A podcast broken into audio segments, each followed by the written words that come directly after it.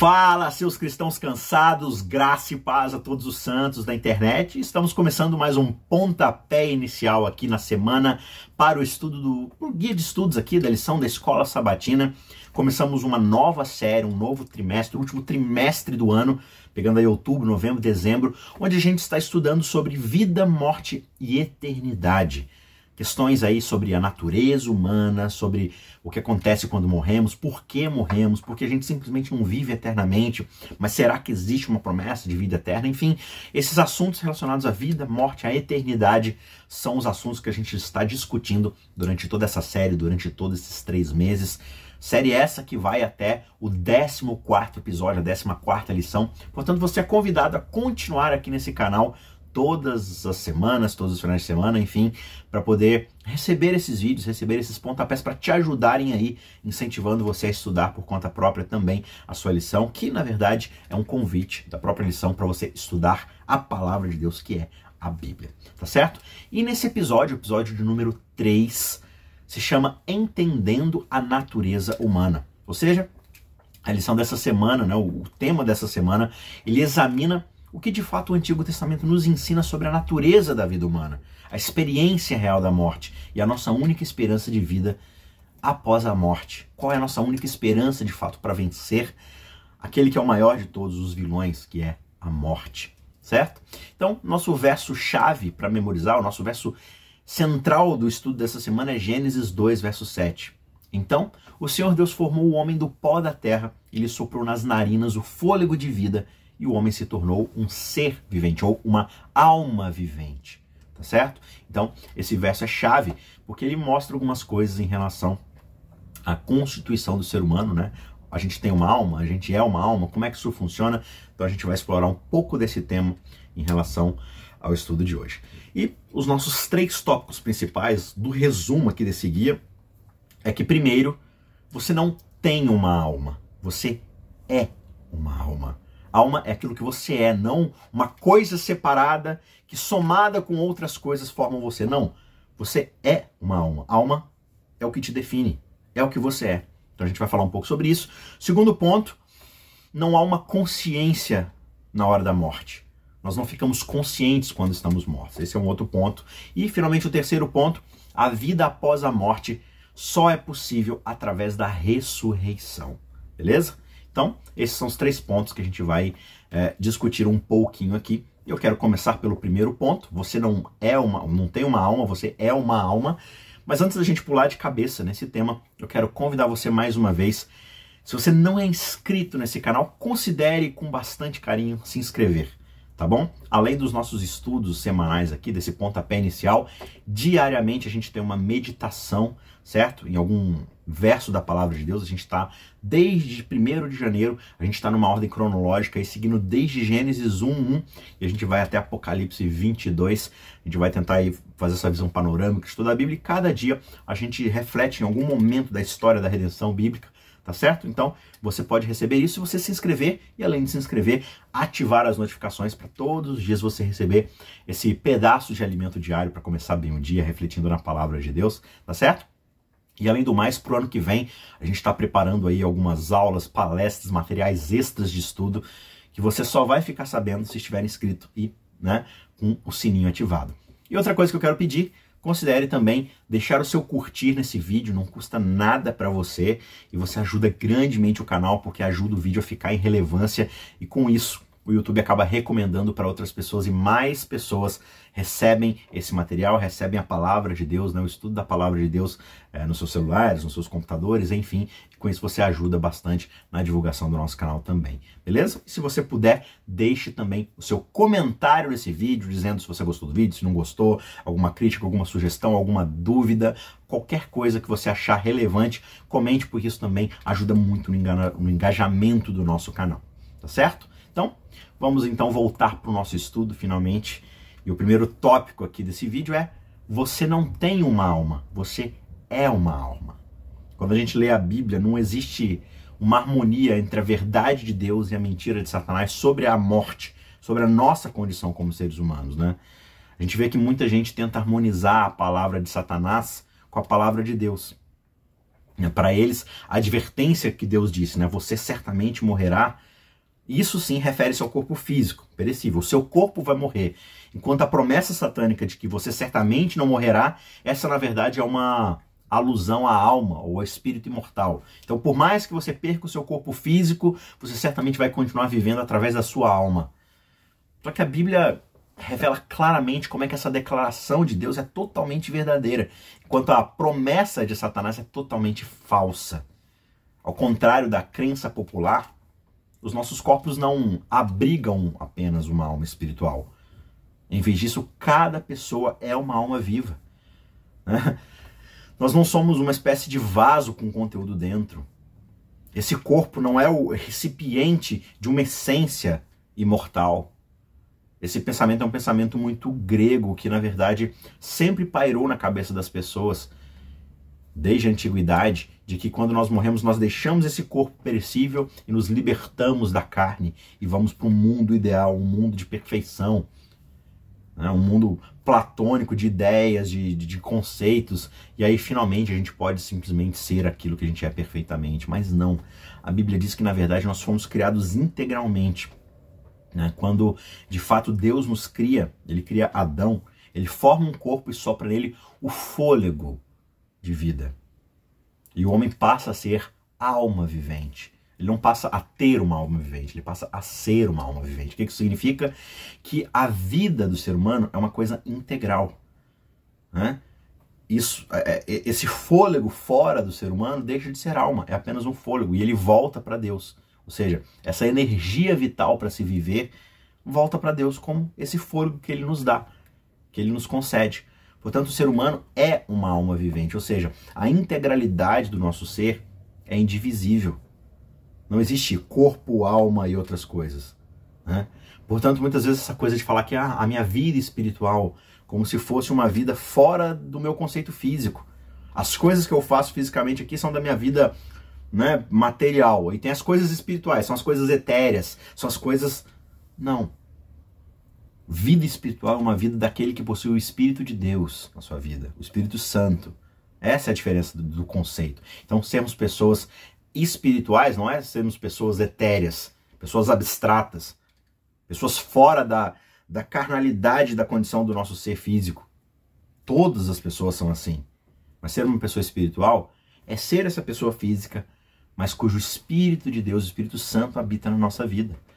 Por quê? Porque nós de fato somos seres integrais. E partindo desse conceito, a Bíblia afirma que qualquer alma que peca, essa alma morre. Né? Ezequiel fala isso lá no capítulo 18, versos 4, verso 20. A alma que pecar, essa morrerá. Então ele não está falando de uma alma que sai do corpo e comete pecados. Ele está falando do ser, do indivíduo que peca. Esse morre. E o que, que morre? A sua alma.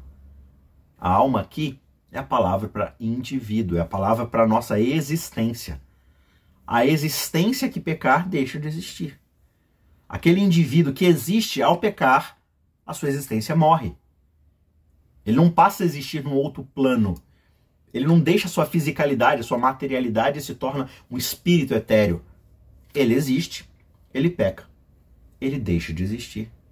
A consequência do pecado não é, então, uma existência interminável num lugar de tortura, né? num, em algum lugar onde eu vou ser redimido através da dor física, ou que eu vou ficar sofrendo eternamente como uma coisa etérea. Não, é a morte total, é a cessação da vida por completo. Porque no fim das contas, só Deus é imortal. E só Deus é a fonte da vida. Portanto, se o pecado é desconexão com ele, o pecado é a cessação da vida.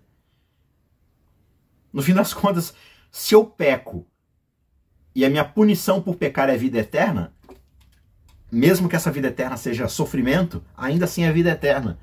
Isso não condiz com a afirmação de Deus lá em Gênesis. Ele diz: a alma que pecar, essa vai deixar de existir. Se você comer dessa árvore, você certamente vai morrer. Você certamente, certamente vai deixar de ser uma alma vivente. Porque não existe vida fora de Deus e o pecado nos tira de Deus. Portanto, qual é o sentido de viver eternamente a parte de Deus, se a parte de Deus não há vida? Na morte, o processo da criação que a gente vê lá em Gênesis 2, ele é invertido. Né? Deus forma o ser humano e coloca nele a alma vivente, o, espírito, o sopro de vida. E agora acontece o contrário. O corpo se decompõe de volta aos seus elementos constituintes, que são ali o pó da terra, o barro e a umidade e tudo mais. E esse espírito, esse sopro de vida animador, retorna a Deus que o transmitiu.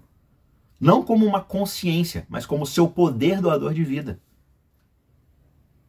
Você encontra conceitos como esse em vários textos, como Eclesiastes 2, 1 a 7, Salmo 104, 29, enfim, a gente vai explorar mais à frente um ou outro verso. Mas o Antigo Testamento várias vezes fala dessa ideia, dessa cessação de vida e de como, de fato, a nossa alma deixa de existir. Você tem ali salmistas dizendo: A minha alma anseia por ti, ó Deus. Ele está falando assim: O meu ser, a minha existência anseia por ti, ó Deus. Né? Tem alguns textos, por exemplo, de pessoas entrando, por exemplo, quando Noé ele entra na arca com a sua família, o texto bíblico diz que na, na, na arca entraram oito almas. É a palavra nefesh. Entraram oito nefeshes na arca. Então não foram oito espíritos que entraram na arca, foram oito indivíduos, oito existências. Portanto, o Antigo Testamento tem várias e várias referências a essa expressão nefesh, e ela é sempre concreta, ela não é algo abstrato que passa a existir além desse plano de realidade.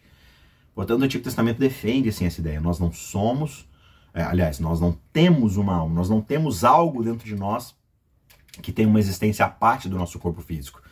Uma vez que esse corpo físico deixa de ter vida, nós deixamos de ter existência.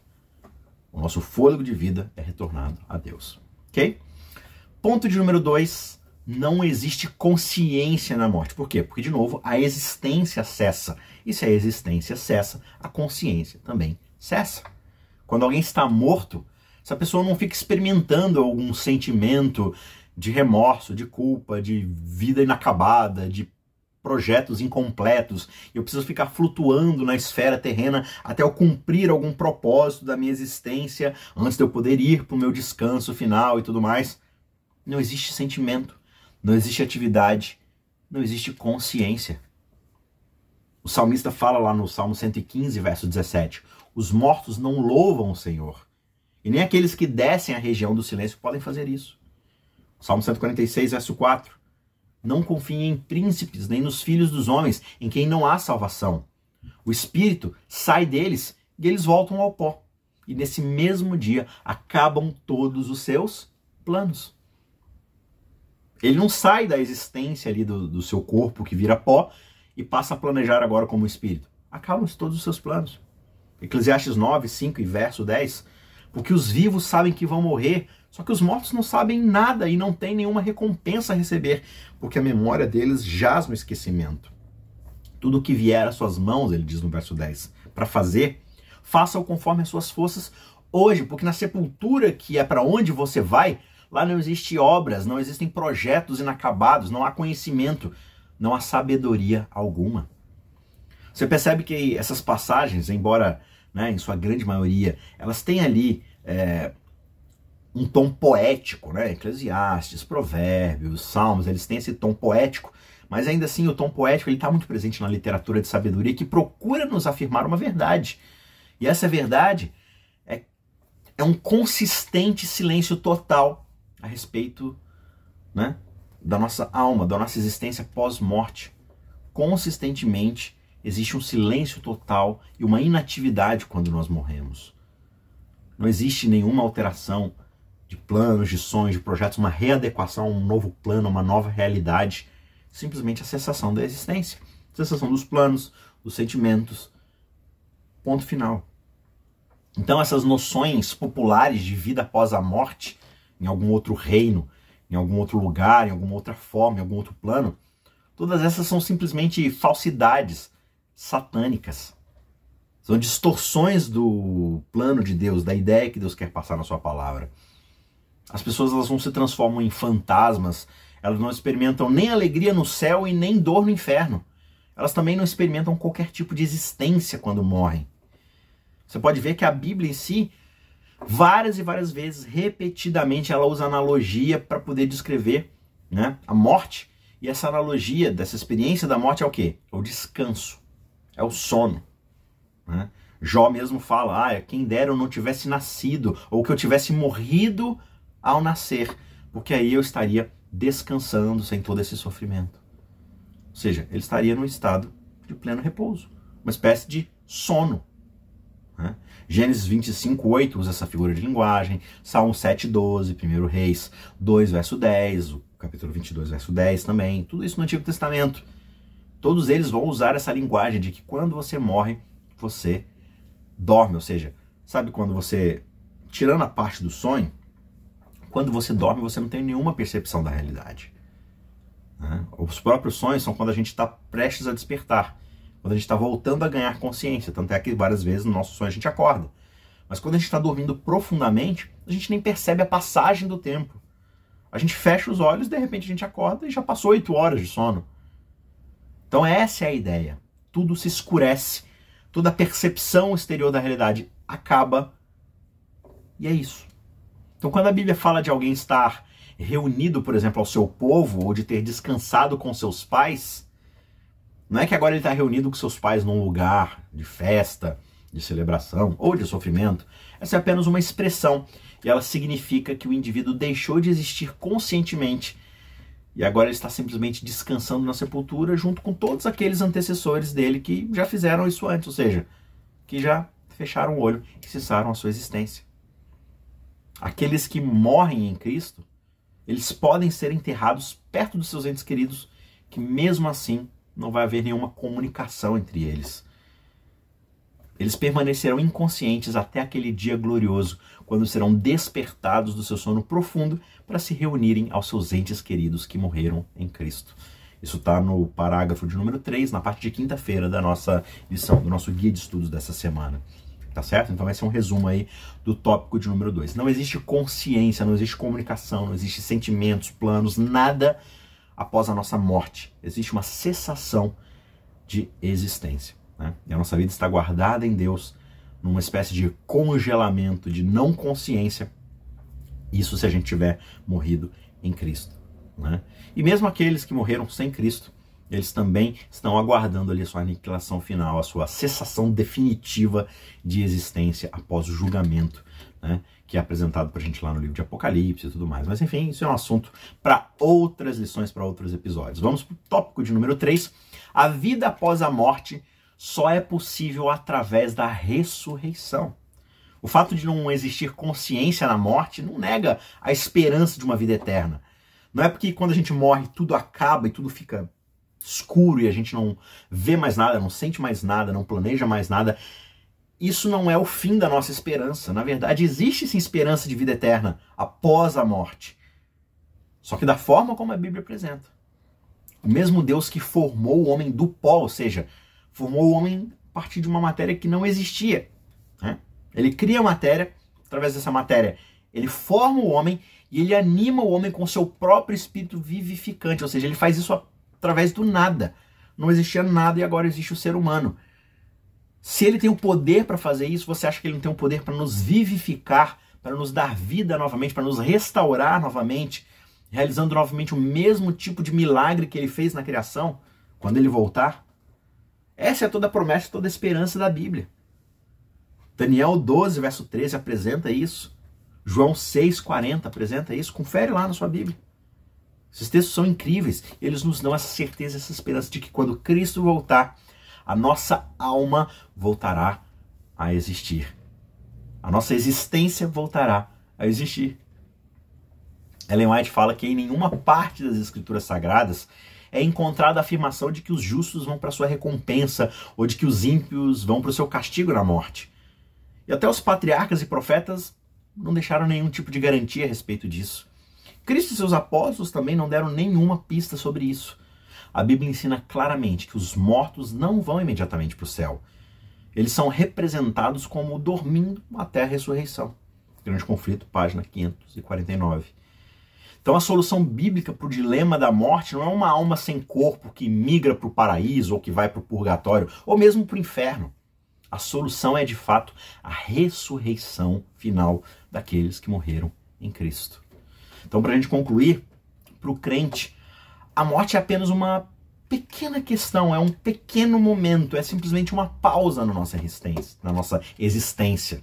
E Cristo fala dela como se fosse de fato algo curto, algo que vai durar pouco tempo. Ele diz: Se o homem guarda as minhas palavras, ele jamais verá a morte, ele jamais provará a morte. Então, para o cristão, a morte é apenas um sono. É um simples e curto momento onde fechamos os olhos e imediatamente vamos abri-lo novamente na presença de Deus um dia. É um momento curto de silêncio, de escuridão total, mas que verá a luz em breve.